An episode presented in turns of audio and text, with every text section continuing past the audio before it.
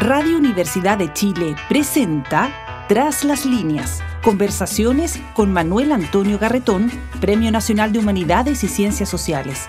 Programa producido en el Departamento de Sociología de la Universidad de Chile con el auspicio del Centro de Estudios de Cohesión y Conflicto Social, COES. Muy buenas tardes.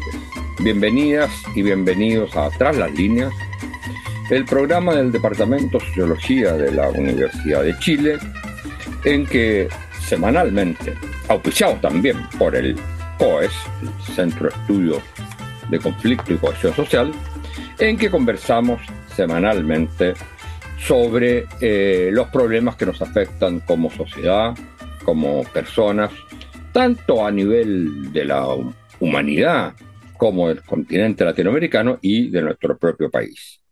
Y hoy día vamos a volver a un tema que ya eh, hemos planteado en otras ocasiones, pero es que ha adquirido especial resonancia a partir de una reunión de los gobiernos latinoamericanos en que decidieron abordar este problema eh, y constituir un grupo de trabajo hacia el futuro sobre ello. Se trata del tema de la inteligencia artificial. Ya el año pasado, y esto lo habíamos comentado con nuestra invitada de hoy, eh, un grupo de científicos a nivel mundial había llamado la atención sobre los riesgos que podía tener la inteligencia artificial no controlada eh, por eh, por parte de los, de los gobiernos y de la sociedad, eh, los riesgos que podría tener para el desarrollo de la democracia. También, y eso lo advierten también los eh, ministros latinoamericanos, para los eh, derechos humanos. Entonces, la, la, pregunta es si desde ese momento la advertencia hecha por los científicos a nivel mundial se ha avanzado algo o no. Y si esta eh, congregación que han hecho los eh, ministros eh, de, para discutir y plantear, digamos, soluciones en términos de constituir un grupo de trabajo sobre estos problemas para la democracia, para los derechos humanos, para nuestra convivencia de la inteligencia artificial, se avanza en algo o no. Eh, y en ese sentido, eh, vale la pena saber cómo estamos hoy en, eh, esta, en esta situación. Y para eso entonces volvemos a conversar con Flavia Costa, una de las principales especialistas en América Latina en este tema, que consagra mucho tiempo en investigación de sus trabajos escritos eh, de su docencia a precisamente eh, este tema. Ella es doctora en Ciencias Sociales de la Universidad de Buenos Aires y es eh, investigadora en la Universidad de Buenos Aires y en la Universidad Nacional San Martín. Y anima y dirige muchos grupos de discusión, de reflexión sobre este, sobre este tema.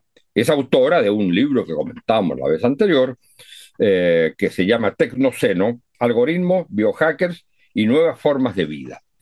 Bueno, muchas gracias por estar con nosotros, eh, Flavia, y me gustaría tu comentario para iniciar sobre, eh, ¿te da la impresión que en el mundo hoy se están tomando las medidas necesarias para controlar los efectos negativos de algo que también tiene efectos positivos, pero que tiene potenciales efectos negativos muy grandes, como es la inteligencia artificial, o ya se ha llegado a un punto en que ya no hay control posible. Eh, bueno, primero, hola Manuel, ¿qué tal? Muchísimas gracias de nuevo por la invitación. Em, la pregunta es compleja y vamos a tratar de responderla de una manera no tan compleja. Eh, una pequeña aclaración acerca de los antecedentes. Eh, parece un año, pero en realidad no fue tanto. En marzo de este año fue que se, emitió esa carta, se firmó esa carta eh, a través de la plataforma y de la ONG Future of Life, Futuro de la Vida, que firmaron muchos científicos y también algunos empresarios conocidos como Elon Musk, pero también el historiador Yabularari, entre otros. Y esa carta pedía, si recuerdan bien, eh, por lo menos suspender por seis meses la, el desarrollo de la investigación en modelos de lenguaje grandes y en inteligencias artificiales generativas a partir del GPT-4, ¿no? mayores que el GPT-4. Bueno, pasaron ya esos seis meses y uno podría decir que lo que esa carta ocasionó en buena medida es despertar a la opinión pública, por lo menos de Occidente, de manera muy clara para nosotros, acerca de la necesidad de discutir y en los distintos países de regular de alguna manera eh, la inteligencia artificial. La, declaración de Santiago de Chile de hace unas semanas, de alguna manera lo que también hace es em, dar cuenta de ese proceso, un proceso eh, de puesta, al menos de puesta al día por parte de los gobiernos y de, algunos sectores de la investigación en los distintos países de la región, de que es necesario construir eh, redes, por un lado, de integración y de colaboración para tratar este tema, para investigar este tema, grupos de trabajo en relación con esto. Por otro lado, tratar de construir normativas equilibradas y, em, ¿cómo decirlo? Em, que puedan conversar unas con las otras, digamos, ¿no? Eh, normativas que no tienen que ser idénticas, pero que por lo menos tengan en cuenta principios generales. La reunión de Santiago, la reunión de octubre, tuvo que ver con también la convocatoria de esa reunión, tuvo que ver con la UNESCO, el CAF y la UNESCO fueron de alguna manera los grandes propiciadores de esa reunión, quiere decir que em, hay también un interés por parte de esas agencias eh, de que la región llegue a una suerte de lectura común del acontecimiento. Eh, ¿Se hizo algo acerca de eso? Es tu pregunta. Bueno, sí y no. Entonces, es decir, por un lado, se despertó la opinión pública, se despertó eh, la necesidad de construir estas herramientas, de crear iniciativas regionales, de armar grupos de trabajo, y hasta ahí llegamos. ¿Se detuvo la inteligencia artificial? No, eso no se logró. La, la precipitación fue para intentar construir normativas o regulaciones o reglamentación. Y en ese caso diría que estos seis meses sí ocurrieron algunos acontecimientos importantes o relevantes. Por un lado, en junio se firmó en la Unión Europea, se firmaron las enmiendas a la ley de la inteligencia artificial. Entonces ya eh, la Unión tiene una ley general para la inteligencia artificial, los distintos países de la Unión tienen que acomodar sus regulaciones, sus legislaciones internas a esa ley general. Em, y esa ley general, ¿qué propone? Propone una perspectiva del riesgo. Lo primero que propone es una pirámide del riesgo.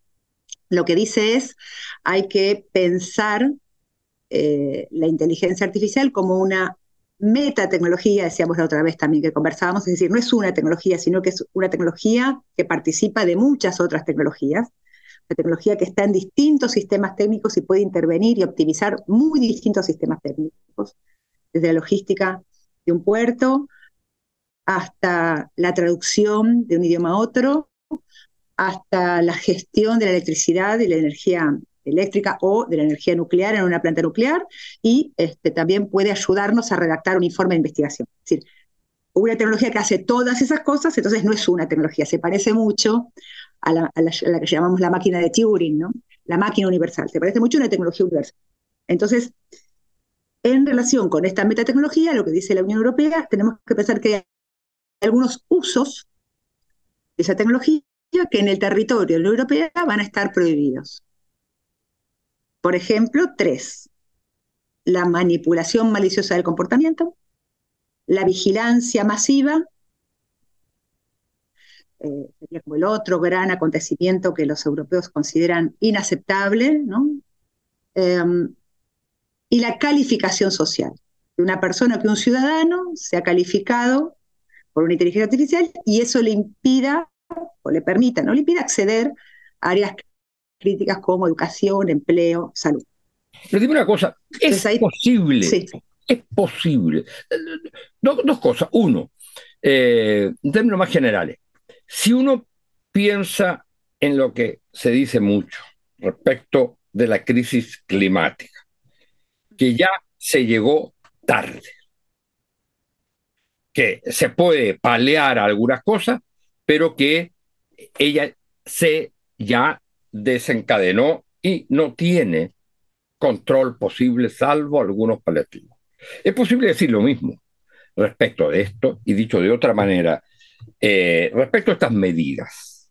Eh, ¿Es posible aplicarlas realmente? ¿Es posible controlar eso? Veamos la primera de las preguntas.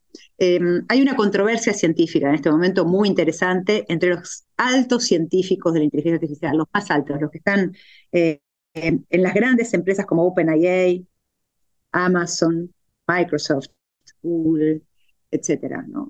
Baidu, inclusive la China, pero que son pocas, eh, relativamente pocas las que tienen esa, eso que si nosotros pensáramos en qué es ese ecosistema de inteligencia artificial, tenemos que pensar por lo menos en tres escalas. Una escala es esta que estoy hablando, la escala macro, a la que ni siquiera los estados del todo participan, en la que ni siquiera eh, se legisla en relación con ella demasiado, más que de una manera defensiva, como la, legislación europea de la que yo recién estaba hablando. Una escala meso, que es en la que sí los estados tienen que participar, que tiene que ver con el desarrollo y con la implementación de algunas soluciones de inteligencia artificial relacionadas con áreas críticas de la población, por ejemplo, salud, educación, trabajo, y ahí les diría que, volviendo a lo que decíamos antes de la inteligencia artificial, de, la ley de inteligencia artificial en Europa, hay otra área que se llama la, de usos prohibidos y de alto riesgo, dicen ellos. Bueno, estas que digo, estas áreas críticas del nivel meso son de alto riesgo. Y después hay inteligencia artificial micro, que es la que está conviviendo con nosotros en un geolocalizador como el MAPS o como el Waze, o eh, en la en la optimización de láseres para la, metro, para metrología, ¿no? para, para un eh, arquitecto o un ingeniero que está haciendo un edificio. Eso es un nivel micro de inteligencia artificial que ya está entre nosotros hace mucho tiempo. Pero en el nivel macro, en el más alto, en el más alto, donde hay miles y miles y miles de millones de dólares, eh, ahí los científicos que vienen desarrollando a nivel de, a nivel de punta inteligencia artificial están teniendo una controversia acerca de lo que usted me preguntó. Y es si esta aceleración de inteligencia artificial ya está lanzada y es incontrolable, o si se puede controlar. Y ahí le doy un ejemplo, pero no es lo único. Lo que pasa es que este ejemplo es muy sintomático. En el año 2018, tres investigadores ganaron lo que se llama el Premio Nobel de la Informática. Se llamaban Jan LeCun, Jeff Hinton y Joshua Benjo. Ellos tres hoy están divididos en dos. LeCun dice que es posible controlar la inteligencia artificial. Benjo y Hinton dicen que no, que no hay por ahora, no se sabe cómo los humanos van a controlarlo. ¿sí? Le doy este ejemplo porque, insisto, hay muchos más actores en esta controversia, pero le permite a usted entender que esa discusión, esa, esa pregunta que usted me está haciendo es una pregunta que se está discutiendo en el más alto nivel de la especialidad científica o técnica, ingeniería. Entonces nosotros no tenemos respuesta ante eso. Tenemos que decidir de qué lado de la controversia nos parece más razonable y, sobre todo seguir estudiando. Pero la controversia está hoy más viva que nunca. ¿Sí? Hasta ahí ¿Cuál es su opinión al respecto? ¿Cuál es su opinión al respecto? Yo creo, yo digamos, pero a ver, es una intuición teórica, pero sobre todo también es una intuición investigativa. A, mí me interesa la, la pregunta acerca de eh, si no se puede controlar la inteligencia artificial, yo pues, podría decirles que les creo a Hinton y a Banjo en este sentido. Creo que efectivamente el problema de la seguridad de la inteligencia artificial, o sea, del riesgo de la inteligencia artificial, es un tema suficientemente severo como para que estemos todos atentos y exijamos a nuestros gobiernos inversión en seguridad, es decir, invención en investigación de accidentes de inteligencia artificial, inversión en investigación de cómo mitigar los riesgos de, esta metatecnología, que es, que es para algunas áreas críticas una industria de riesgo, como de alto riesgo, como puede ser la industria nuclear, como puede ser la industria aeronáutica. En ese sentido, yo sigo un poco más atentamente lo que dice Benjo y, y, Hinton, que son los que dicen que efectivamente todavía no sabemos controlarla del todo, porque esa perspectiva es la que nos permite entonces estar más atentos en la investigación sobre seguridad de la inteligencia artificial. Yo creo que allí hay que poner un ojo. No es el único que hay que poner. También normativa. Eso implicaría, esa investigación debería ir acompañada de normativa. Son, son dos o tres elementos al mismo tiempo. Por lo lado también de desarrollo. A nivel regional también tenemos que atender al desarrollo. ¿Por qué? Porque si no atendemos al desarrollo no vamos a entender la tecnología. Entonces, para entender la tecnología hay que desarrollarla. Segundo, el aspecto de la seguridad implica dos cuestiones, como usted muy bien decía también. Por un lado, la normativa. La, normativa es la dimensión jurídica. Ahora, esta dimensión jurídica, que es la que aparece también como lo primero que los propios investigadores dicen, necesitamos leyes, necesitamos reglas, algunas de las cuales ya existen. Por ejemplo, en Argentina hay una ley de protección de datos, por ejemplo, personales, que eso ya es una legislación que existe. Ahora bien, mi pregunta, mi intervención como científica social es, no alcanza con la normativa, porque la normativa actúa a posteriori. Es decir, la normativa actúa allí cuando el acontecimiento o el accidente ya ocurrió y propone sanciones y penalidades, ¿sí? Es totalmente imprescindible, pero no es suficiente. Es necesaria, pero no es suficiente porque es el tipo de accidente de las industrias de riesgo requieren que además de una normativa, que sería la exterioridad del sistema, haya intervención dentro del sistema. Las industrias de seguridad lo que tienen es protocolos, reglamentos, instrucciones e investigación de accidentes dentro del sistema. Porque si no, auditoría, monitoreo, adentro. Porque si no, siempre nos encontramos con el hecho consumado la normativa funciona post facto. La normativa actúa cuando el hecho ya aconteció.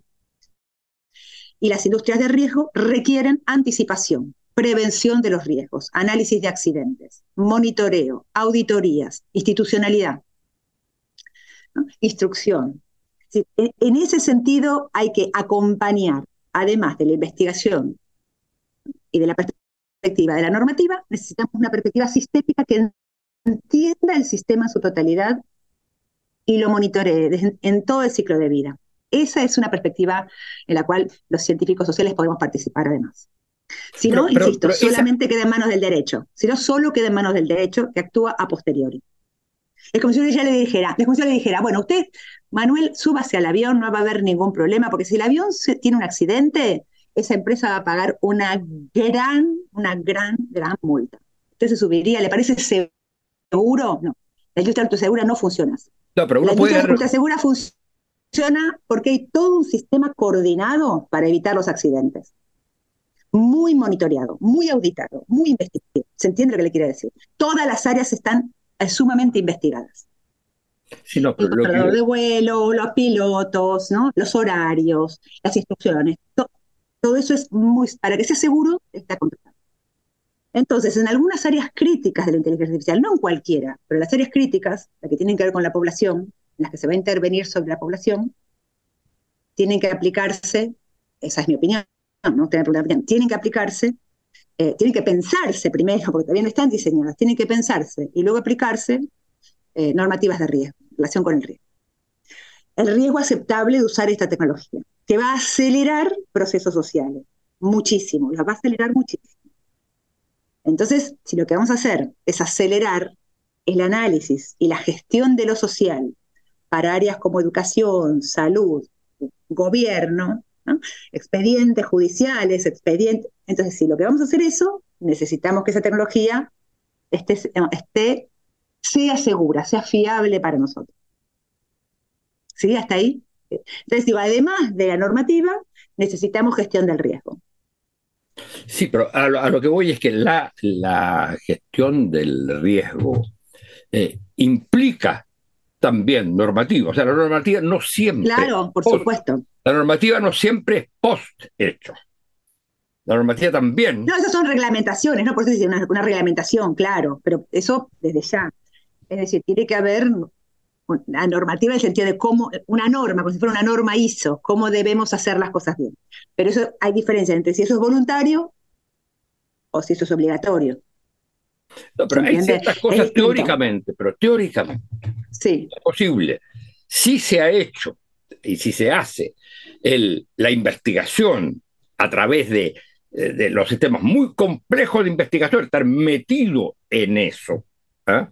Perfectamente puede decirse, esto puede provocar tales situaciones, por lo tanto, hay ciertas cosas que en la medida que van a provocar un efecto negativo, pueden ser eh, controladas, eh, prohibidas, etc. Ah, bueno, por eso lo que usted, lo que usted está diciendo es lo que yo le, comentaba, que está, que, que está en la base del modelo del riesgo de la Unión Europea. Claro, es, lo que yo digo está, en la, está en la base de un modelo del riesgo justamente decir, bueno, tenemos que tener instituciones que entiendan esta tecnología. Pero ojo, esto es algo hacia el futuro, porque esa tecnología prácticamente es desconocida para la mayor parte de los países. Y para la mayor parte de los equipos técnicos, todavía hoy, equipos técnicos jurídicos, es desconocida.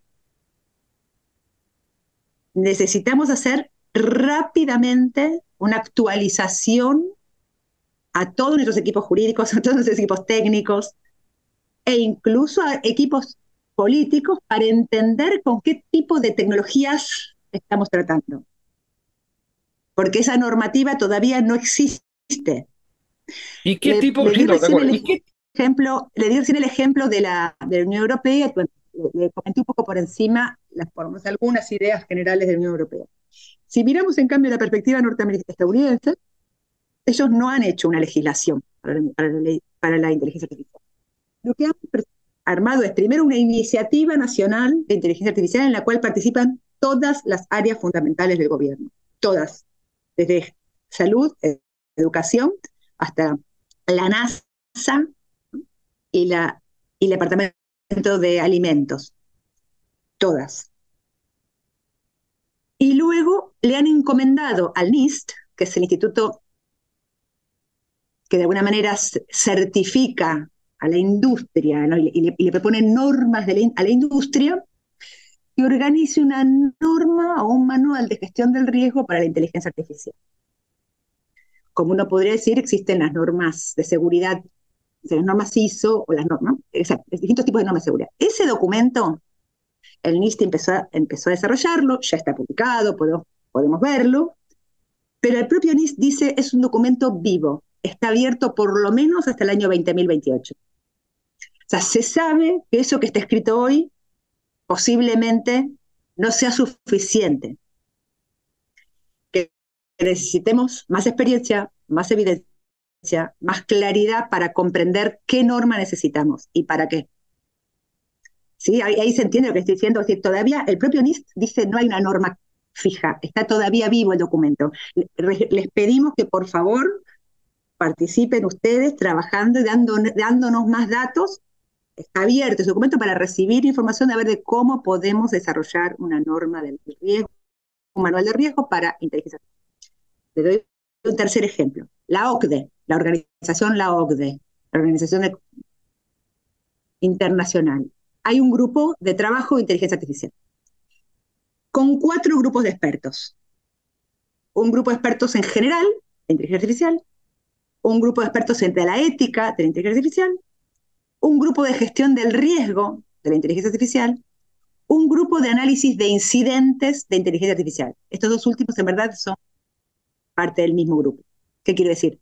Se investigan los incidentes para poder desarrollar normas para el riesgo, normativas para el riesgo. Está todo esto en efervescencia, es decir, está todo por em-, empezar, vamos a decirlo así. Se acaban de crear estos organismos. ¿Y, cuál sería, perdón, cuál sería? Que prácticamente no hay expertos. No hay expertos en el riesgo de inteligencia artificial. No hay en nuestra región. Y por lo tanto, por lo tanto, porque yo le iba a preguntar, ¿cuál sería la estrategia a seguir para nuestra región? A, B. Formar, eh, formar equipos en esto. Perdón, perdón eh, es posible, a, digamos, una, es, es posible, un, puede ser posible, pero es deseable una estrategia a nivel de cada país o tiene que ser como lo hace la Unión Europea, eh, digamos, a nivel de la región. Eh, y, qué tipo de estrategia hoy día se podría sugerir? Veamos, em, por supuesto que si es regional, un poco la declaración de Santiago va en ese sentido, eh, sería mucho más rico, porque podríamos eh, compartir información y coordinar acciones de desarrollo eh, complementario. Ahora bien, no tenemos, como sí tiene la Unión Europea, todos los años de coordinación que tiene la Unión, ¿no? de, trabajo legislativo coordinado. Eso estamos un poco atrasados. Pero sí, por supuesto que sería, porque la envergadura del problema o del desafío de la inteligencia artificial, que como usted dijo muy bien al principio, también puede traer muchísimos beneficios, a nivel del aumento de la productividad, etcétera. Para, quienes tengan disponibilidad de datos, eh, es muy importante eso. Eh, pero también, por supuesto, los desafíos requieren equipos técnicos y si pudiéramos compartir la formación de esos equipos técnicos sería muy importante a nivel regional. Tanto técnicos jurídicos como técnicos que eh, participen en algunos de los sistemas de auditoría y de monitoreo críticos, de áreas críticas, digamos. Em, luego, cada país puede tener recomendaciones y puede tener cierta legislación el, desafío más importante posiblemente sea nuestra capacidad de aplicación de la ley. La ley está, ¿cómo la aplicamos? Eso me parece que eso, bueno, es un desafío político, ¿no? Ahora, el desafío desde el punto de vista más epistemológico es que hay que formar equipos bilingües, lo llama la OCDE, ¿no? O políglotas, que quiere decir que sean técnicos que también sepan, técnicos, ingenieros, ¿no? que también sepan algo de ciencias sociales y de humanidades, de ética, y, científicos sociales y de ética y de humanidades que sepan y comprendan los sistemas tecnológicos, que podamos construir esos cuadros técnicos, porque si no, eh, va a ser muy difícil garantizar lo que en el texto de, la Declaración de Santiago aparece y que, refleja, a su vez, las recomendaciones de la UNESCO, va a ser difícil garantizar la ética de la inteligencia artificial. Si no son declaraciones de grupos de interés, ¿no? de deseos, pero con quizás poca dificultad, con poca capacidad para eh, que eso constituya una práctica concreta. Es más bien desiderativo deberíamos ir. Por eso yo sostengo que además de ética de la inteligencia artificial, o todo, a la ética de la inteligencia artificial, que va por el lado de las recomendaciones y la, lo deseable, necesitamos complementarlo con una formación en pensamiento sistémico. Comprender el sistema, una formación de pensamiento sistémico y de intervención dentro del sistema. Pero eso implicaría, eso implicaría, sí. eso implica, a mi juicio, por lo que usted dice, un cambio bastante radical, eh, digamos, de partida en la educación eh, eh, secundaria, pero sobre todo en la educación universitaria, donde de alguna manera todas las distintas profesiones debieran tener parte de un currículum, como todas las debieran tener sobre la crisis climática sin duda. Porque hay que tener el lenguaje de la época en cualquier profesión que se tenga. Y eso es Exactamente. en la inteligencia Y eso es fundamental. Es fundamental. Una, el, pensamiento. ¿Cuáles son las teorías para las ciencias sociales? Vamos a empezar por, por nuestra área quizás más en común. ¿Cuáles son las perspectivas teóricas fundamentales para las ciencias sociales contemporáneas? y sobre todo para, el para las ciencias sociales de la era digital, sería que hay cuatro grandes marcos teóricos que no pueden faltar de ninguna manera. Por un lado, el conocido para nosotros ya, quizás, marco de la economía política del ecosistema digital. El mapa de los ecosistemas digitales, tanto de los, de los que ya venían de las plataformas como de la inteligencia artificial. Porque en verdad la inteligencia artificial como decimos, eh, usted el otro día le interesó esa idea, en, ciertos desarrollos es sociedad artificial, no es solo inteligencia artificial, no es solo máquina, sino que es producción de lo social.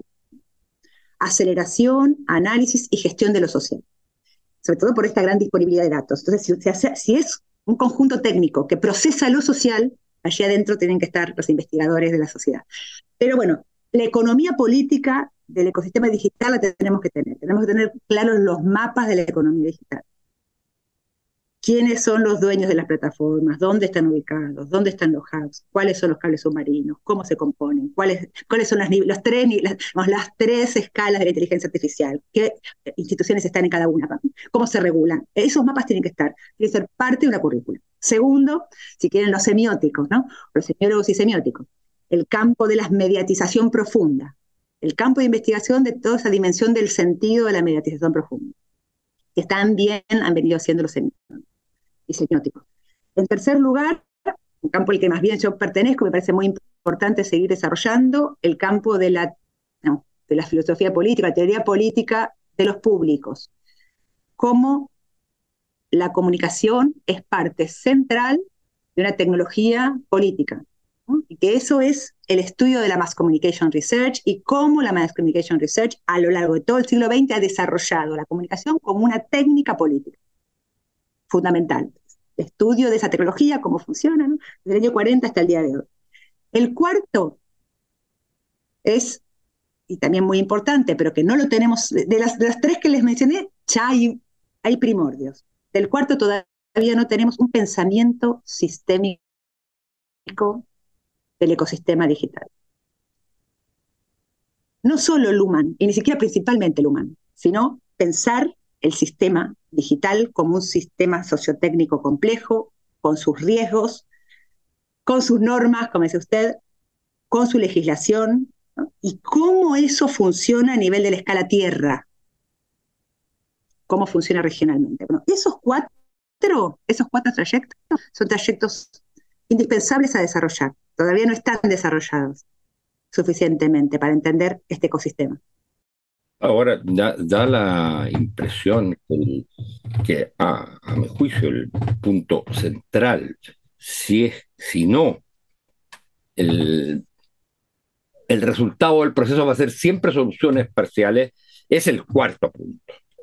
Es de alguna manera, Por, por una razón, porque tuvimos una teoría de la sociedad industrial Exacto. Y de hecho la sociología nace para explicar la sociedad industrial, no otra cosa. ¿ah? Eh, la economía que conocemos hoy también, industrial, capitalista o socialista, lo que fuera, pero no tenemos las disciplinas para estudiar un nuevo tipo de sociedad, que es la sociedad, que es exactamente la sociedad digital y la sociedad de, eh, en la cual en lo digital la inteligencia artificial va a ser quizás el, eh, el, nudo problemático principal. Bueno, desgraciadamente tenemos que terminar eh, eh, y le agradezco mucho, Flavia Costa, por esta conversación sobre estos temas de uno de los problemas principales que afecta desde ya está afectando la humanidad, nuestros modos de vida, eh, la democracia, los derechos humanos, eh, y que eh, en el futuro va a ser cada vez más acuciante como problema. Muchas gracias por su contribución. Y a todos, señoras y auditores y auditores, muchas gracias y será hasta la próxima semana. Hasta la próxima. Radio Universidad de Chile presentó Tras las líneas, conversaciones con Manuel Antonio Garretón, Premio Nacional de Humanidades y Ciencias Sociales. Programa producido en el Departamento de Sociología de la Universidad de Chile con el auspicio del Centro de Estudios de Cohesión y Conflicto Social, COES.